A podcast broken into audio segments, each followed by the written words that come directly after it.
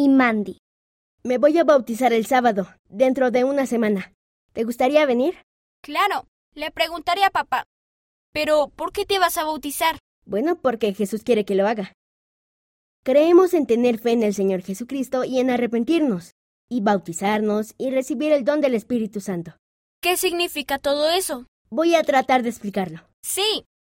Y luego te voy a explicar cómo jugar a las damas chinas. Cuarto artículo de fe. Creemos que los primeros principios y ordenanzas del Evangelio son Primero, fe en el Señor Jesucristo. Segundo, arrepentimiento. Tercero, bautismo por inmersión para la remisión de los pecados. Cuarto, imposición de manos para comunicar el don del Espíritu Santo.